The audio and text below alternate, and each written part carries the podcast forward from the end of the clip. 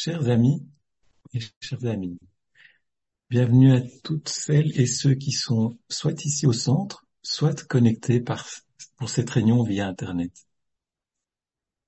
Aujourd'hui, nous sommes ici pour célébrer la fête de la pleine lune des poissons, dont la note clé est Je quitte la maison du Père, et en revenant, je sauve.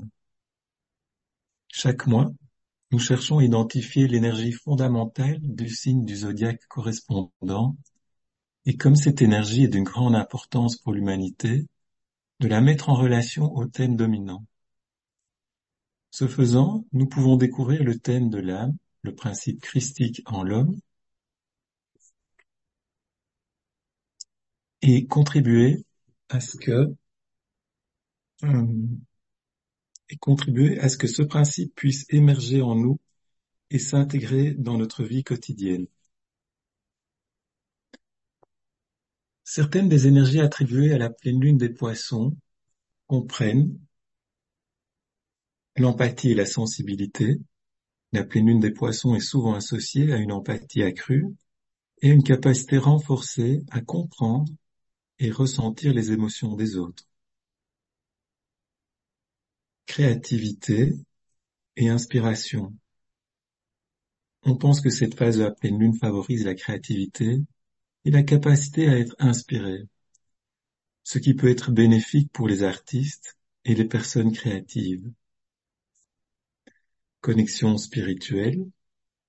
La pleine lune des poissons peut contribuer à établir une connexion spirituelle plus profonde et encourager les gens à se pencher sur leur moi intérieur et sur des questions spirituelles. L'intuition. On dit que la pleine lune des poissons peut renforcer l'intuition et augmenter l'activité onirique.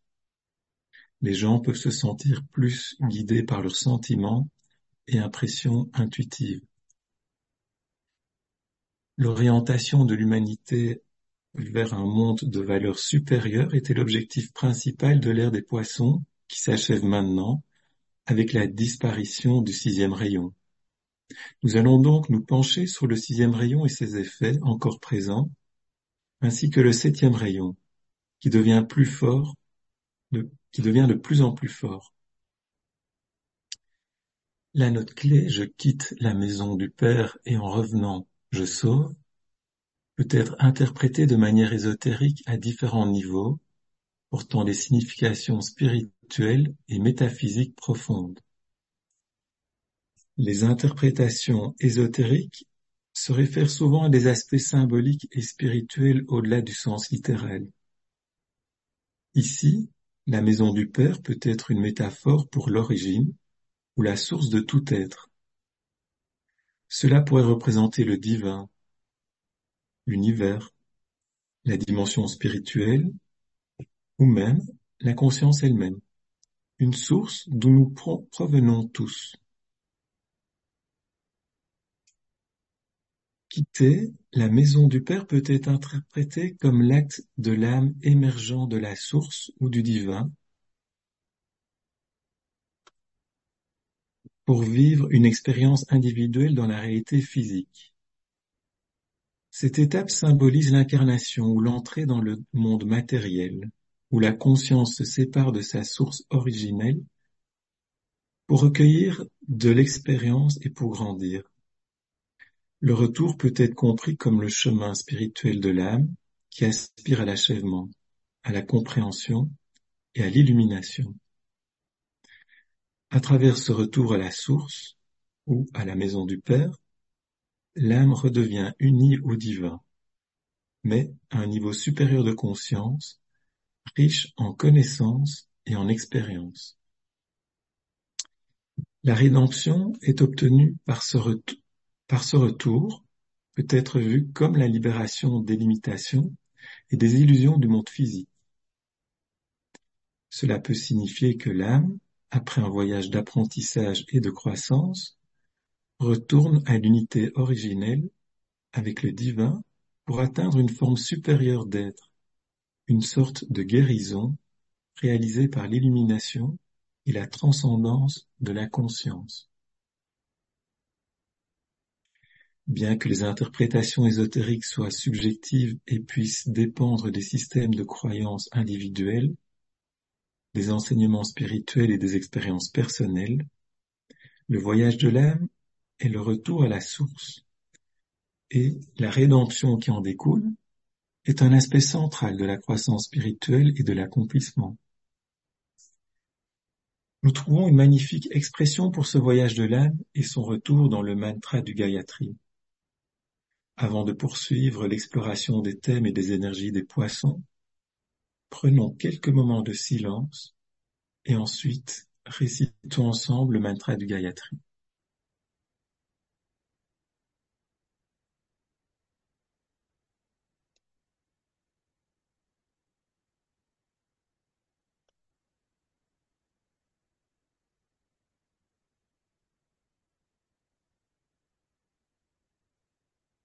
Ô toi qui soutiens l'univers, de qui toute chose procède, auquel toute chose retourne.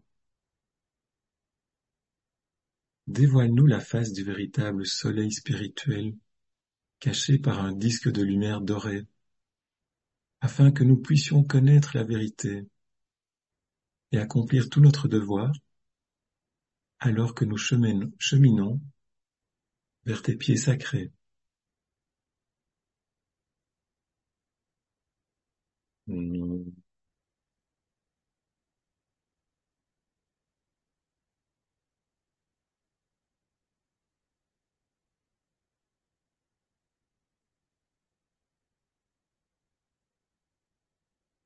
Comme mentionné précédemment, nous sommes en train de passer de l'ère des poissons à l'ère du Verseau. Une transition éclairée par les rayons du sixième et du septième aspect divin. L'ère des poissons, influencée par le sixième rayon, a guidé l'humanité sur le chemin de la spiritualité, des systèmes de croyance et du mystère. C'était une époque de dévotion, où les âmes cherchaient la vérité supérieure et le sens de la vie. Le sixième rayon avec sa puissance de dévotion et d'aspiration idéaliste, nous a apporté les enseignements de l'empathie, de la religion et de l'art.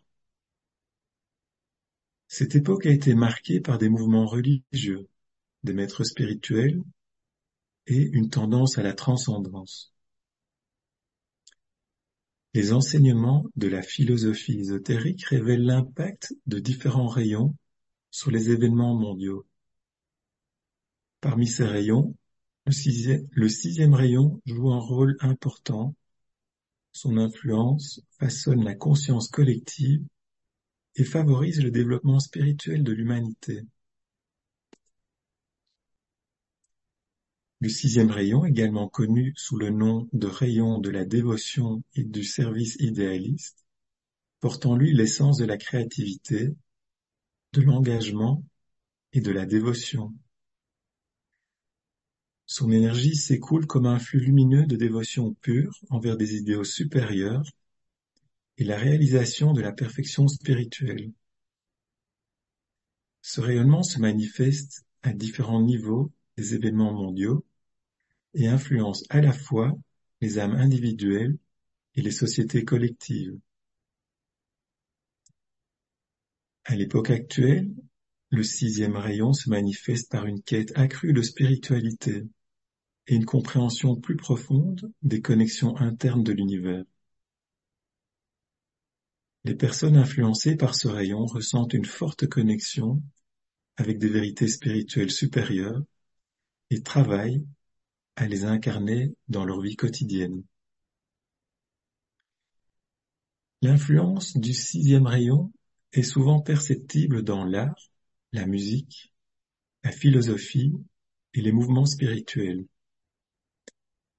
Les manifestations créatives, qu'il s'agisse d'œuvres d'art, d'œuvres littéraires ou de compositions musicales, sont souvent influencées par la dévotion à une inspiration supérieure et un désir profond d'expression spirituelle. Sur le plan social, le sixième rayon favorise une atmosphère de service pour le bien commun et de dévouement altruiste. Les personnes imprégnées de cette énergie s'efforcent d'aider les autres et de contribuer à l'amélioration du monde. Ainsi naissent des mouvements philanthropiques, des initiatives humanitaires et des programmes sociaux basés sur l'idée de servir l'humanité. Cependant, l'accent excessif sur le sixième rayon peut également présenter des défis. Une quête exagérée de perfection idéaliste peut mener au dogmatisme, limitant la diversité des chemins individuels vers la spiritualité et l'épanouissement personnel. De plus, un dévouement trop fort aux idéaux peut mener au fanatisme ou à l'ignorance des réalités pratiques lorsque les objectifs spirituels ne sont pas en harmonie avec les besoins du monde réel. Dans l'évolution constante des événements mondiaux, l'influence du sixième rayon reste une source d'inspiration et de croissance spirituelle pour l'humanité. En acceptant consciemment cette énergie et en nous orientant vers des objectifs plus élevés, nous pouvons contribuer à la réalisation de notre véritable potentiel et élever notre conscience collective à un niveau supérieur d'amour, de dévotion et de compréhension spirituelle. Le signe des poissons joue un rôle important dans ce processus de développement, car il représente l'énergie qui a prévalu au cours des 2000 dernières années et dont nous ressentons encore les effets. Le symbole bien connu du signe des poissons est celui des deux poissons liés par une bande. Cela signifie qu'il existe un lien entre l'âme et la personnalité de l'être humain. Pendant une longue période, l'âme est emprisonnée dans la personnalité. Ce n'est que sous la pression constante de l'énergie spirituelle et en raison de l'expérience dans les vallées de la vie orientée vers la personnalité, que ce changement de direction est possible, et lorsqu'il se produit, l'âme devient capable de dominer la personnalité.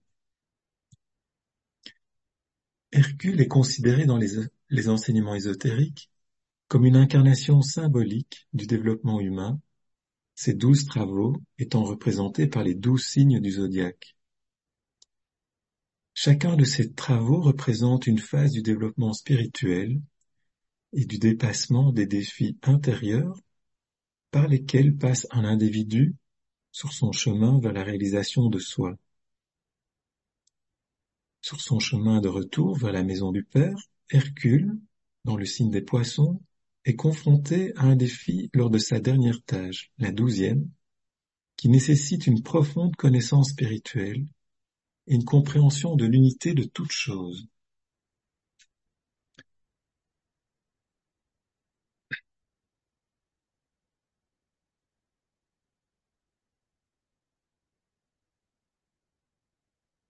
Euh,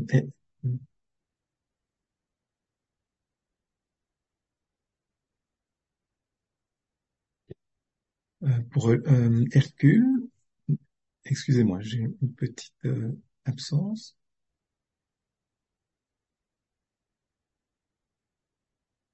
Alors pour relever, Hercule dans le signe du poisson est confronté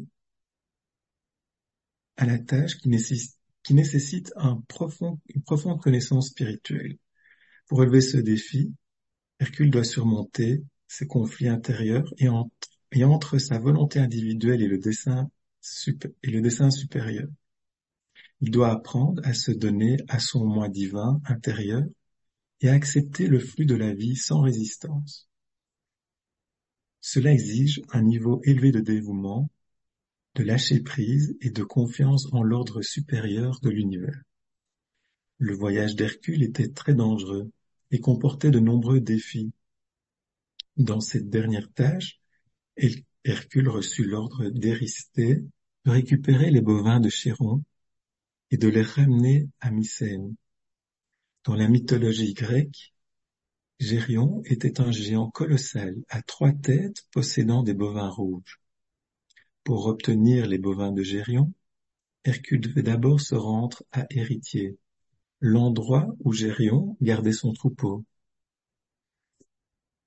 Pour le troupeau rouge, symbolisant le désir inférieur, il devait affronter le chien de berger à deux têtes, symbole de l'aspect matériel et de la nature psychique.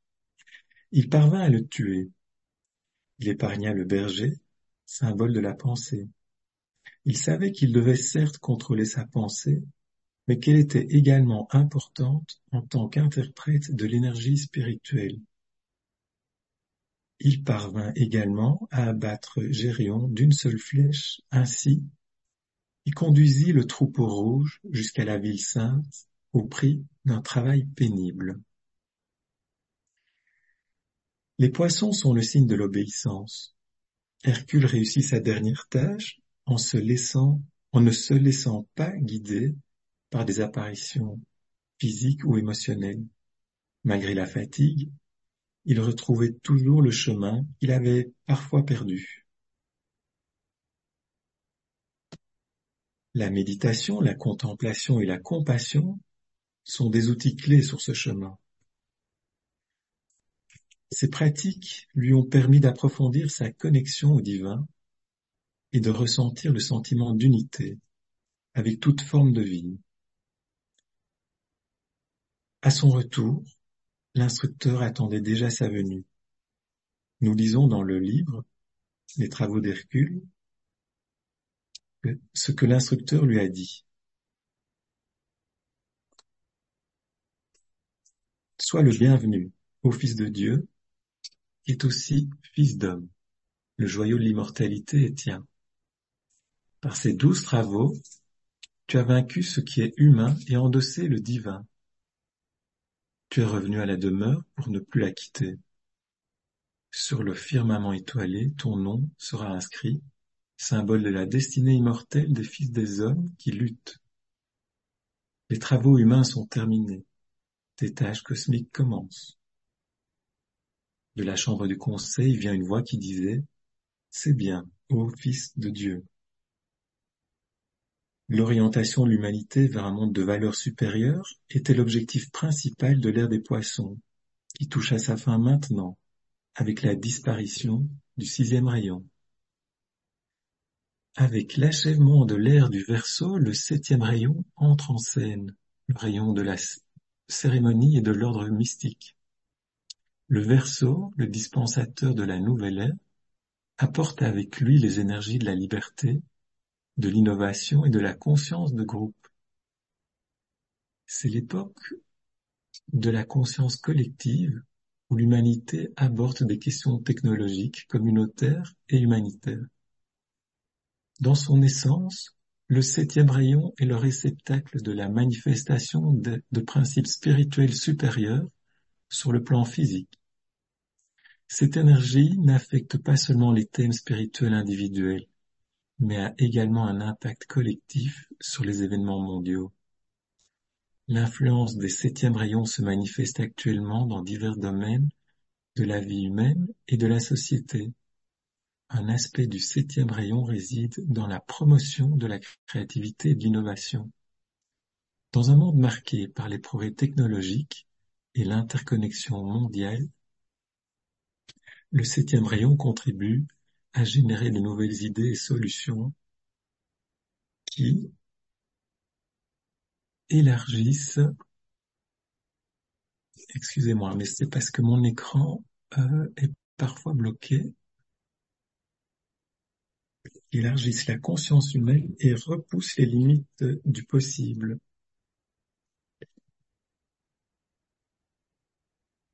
Une autre influence majeure de ce rayon réside dans la promotion de la paix de la justice et de la compassion.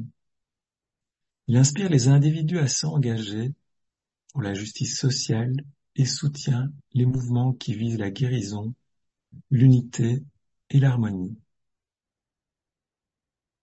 Dans l'ensemble, l'impact du septième rayon sur les événements mondiaux est un appel à la transformation et à l'intégration de la spiritualité dans tous les domaines de la vie. En ouvrant nos cœurs à son énergie, et en, l'utilisant consciemment, nous pouvons contribuer à créer un monde de paix, de compassion et d'harmonie spirituelle. La transition entre ces aires dont l'influence des rayons s'affaiblit ou s'intensifie n'est pas un changement soudain, mais plutôt un processus graduel qui représente des défis et offre des opportunités à l'humanité. Alors que l'ère des poissons nous a enseigné à nous abandonner au divin, l'influence du Verseau nous encourage à porter notre lumière individuelle dans le monde et à nous percevoir comme faisant partie d'un tout. Les énergies du sixième et du septième rayon se tissent l'une dans l'autre alors que nous avançons dans cette transition. Les anciens chemins de la spiritualité et de la foi mystique rencontrent les flux révolutionnaires de l'innovation technologique et du changement social. C'est une période d'intégration où nous associons notre spiritualité à la rationalité et la sagesse des éons passés se fond dans les potentialités de l'avenir. Pour finir, revenons à la raison de notre réunion méditative d'aujourd'hui. Célébrer la pleine lune des poissons. Cette pleine lune peut nous apporter des perspectives plus profondes de ce que l'on appelle la conscience christique. La conscience christique est un concept étroitement lié à l'ascension de l'ère des poissons. Incarne l'idée d'amour inconditionnel, de compassion et de l'interconnexion universelle de toutes les âmes. Il symbolise la conscience du Christ ou de l'énergie christique qui existe en chacun de nous, pointant vers un niveau de conscience supérieur caractérisé par l'amour, la lumière et l'éveil spirituel. Le mythe de l'ère des poissons est étroitement lié à la figure du Christ, considéré comme une représentation de l'amour inconditionnel et de l'éveil spirituel. Son message d'amour du prochain, de pardon et de compassion est particulièrement mis en avant dans cette ère. La conscience christique est considérée comme un état d'illumination intérieure qui permet aux individus de le reconnaître, de reconnaître le divin en eux-mêmes et en tous les êtres. Nous sommes encouragés de nous détacher des frontières et des séparations illusoires et de reconnaître à la place l'unité et l'interconnexion de toute vie. Il est bon de savoir que la compréhension de la conscience christique n'est pas exclusivement liée à une tradition religieuse particulière, mais représente plutôt une vérité spirituelle universelle enracinée dans diverses cultures et croyances. Nous pouvons utiliser cette méditation de pleine lune pour reconnaître la conscience christique en nous-mêmes et ainsi contribuer à apporter la lumière de l'amour et de la paix dans le monde. Avec cette puissance du cœur, méditons maintenant ensemble avec la note principale. Je quitte la maison du Père et en revenant, je sauve.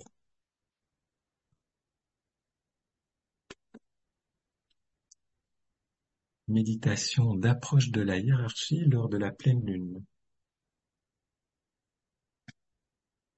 Note clé. Celui qui regarde la lumière et demeure dans son rayonnement est aveugle aux événements du monde des hommes. Il avance sur la voie lumineuse, vers le grand centre de l'absorption. Mais celui qui ressent le désir ardent de prendre ce chemin, aimant tout de même son frère sur la route d'ombre, se retourne sur le socle de lumière et prend l'autre chemin. Il regarde vers l'ombre. C'est alors que les sept points de lumière qui sont en lui reflètent cette lumière. Et voilà que le visage de ceux qui sont sur le chemin de l'ombre reçoit cette lumière. Dès lors, le chemin n'est plus aussi sombre. Derrière les combattants, entre la lumière et l'ombre, brille la lumière de la hiérarchie. Méditation. Laissez pénétrer la lumière commençant par la fusion de groupe en affirmant cette fusion et l'intégration du groupe dans le centre du cœur du nouveau groupe des serviteurs du monde, médiateur entre la hiérarchie et l'humanité.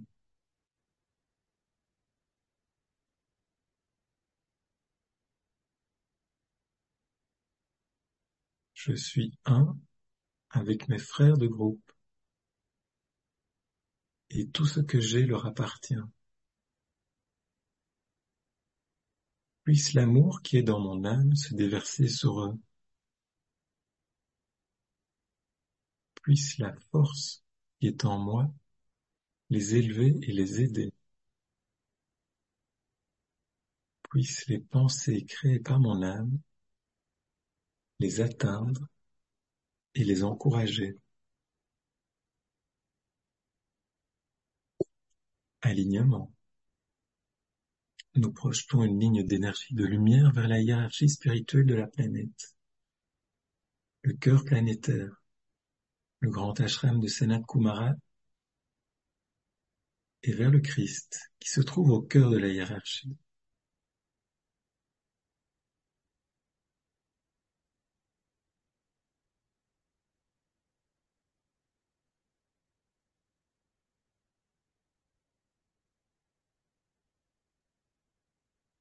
Étendons la ligne de lumière jusqu'à Shambhala, le centre où la volonté de Dieu est connue.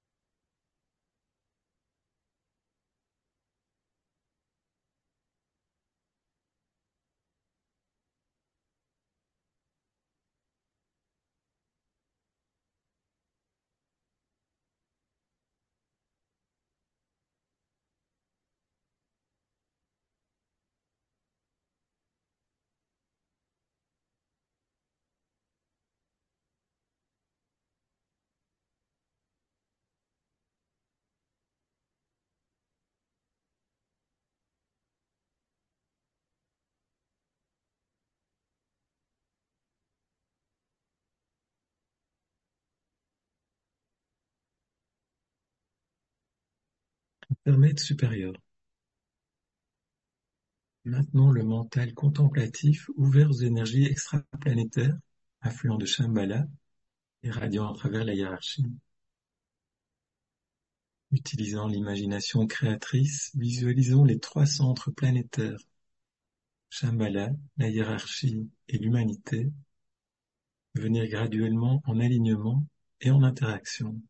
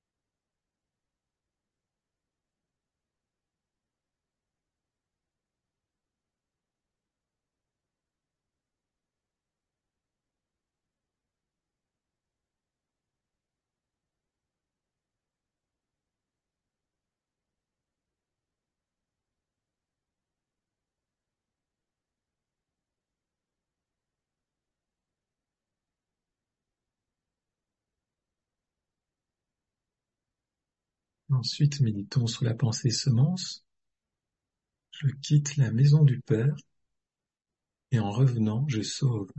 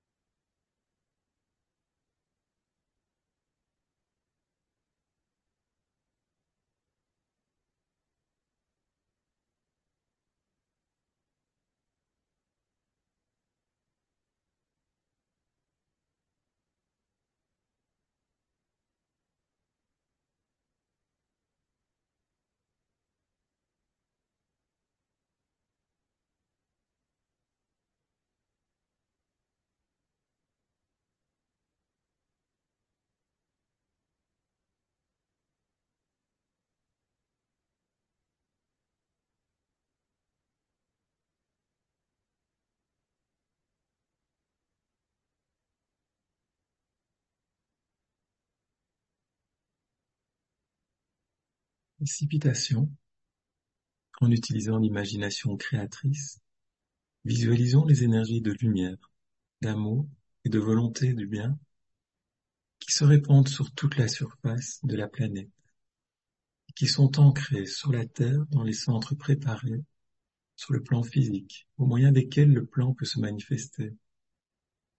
Utilisons pour ce faire la progression sextuple de l'amour divin en suivant la précipitation des énergies de Shambhala à la hiérarchie, au Christ,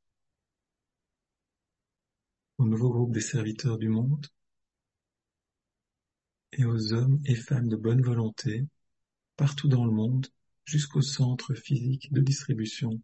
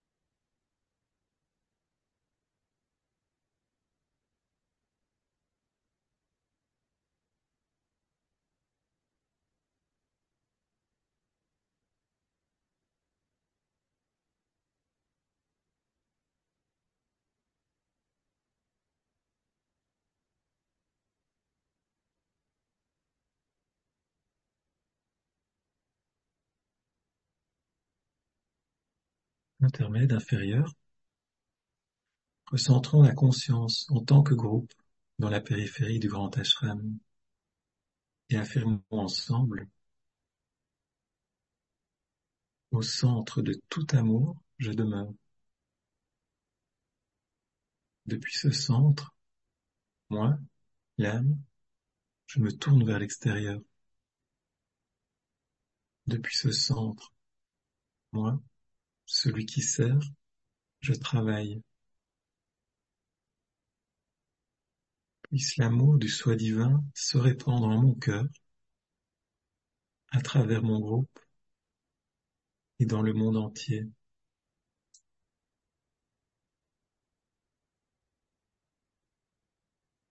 Visualisons l'influx spirituel affluent, libéré depuis Shambhala à travers la hiérarchie et pénétrant l'humanité par le canal préparé. Considérons comment ces énergies affluentes établissent le chemin de lumière pour l'instructeur du monde qui vient, le Christ.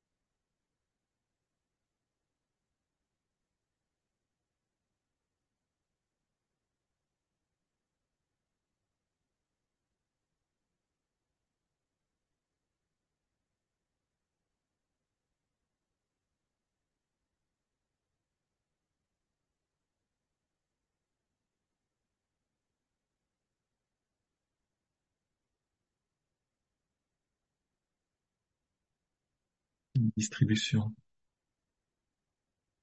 Au moment où nous prononçons la grande invocation, visualisons le flux de lumière, d'amour et de puissance qui nous parvient de la hiérarchie spirituelle par l'intermédiaire des cinq centres planétaires Londres, Darjeeling, New York, Genève et Tokyo, et qui irradie la conscience de l'humanité tout entière.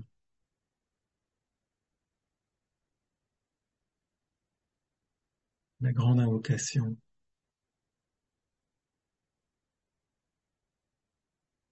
Du point de lumière dans la pensée de Dieu, que la lumière afflue dans la pensée des hommes,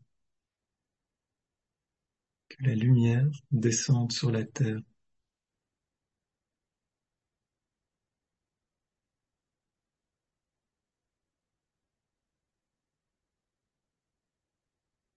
Du point d'amour dans le cœur de Dieu, que l'amour afflue dans le cœur des hommes. Puisse le Christ revenir sur terre.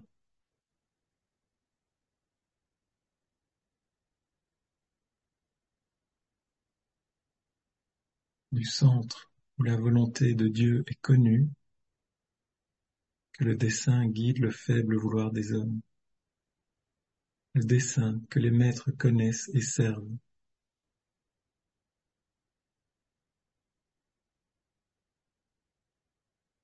Du centre que nous appelons la race des hommes, le plan d'amour et de lumière s'épanouissent. Et puisse-t-il sceller la porte de la demeure du mal? Que lumière, amour et puissance restaure le plan sur la terre.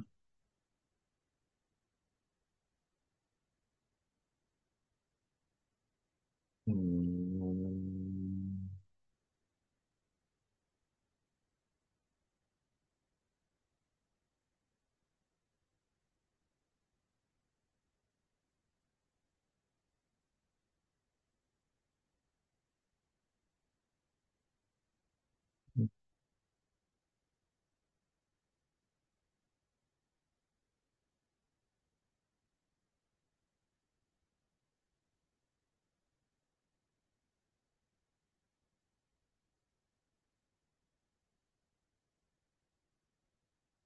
Mm.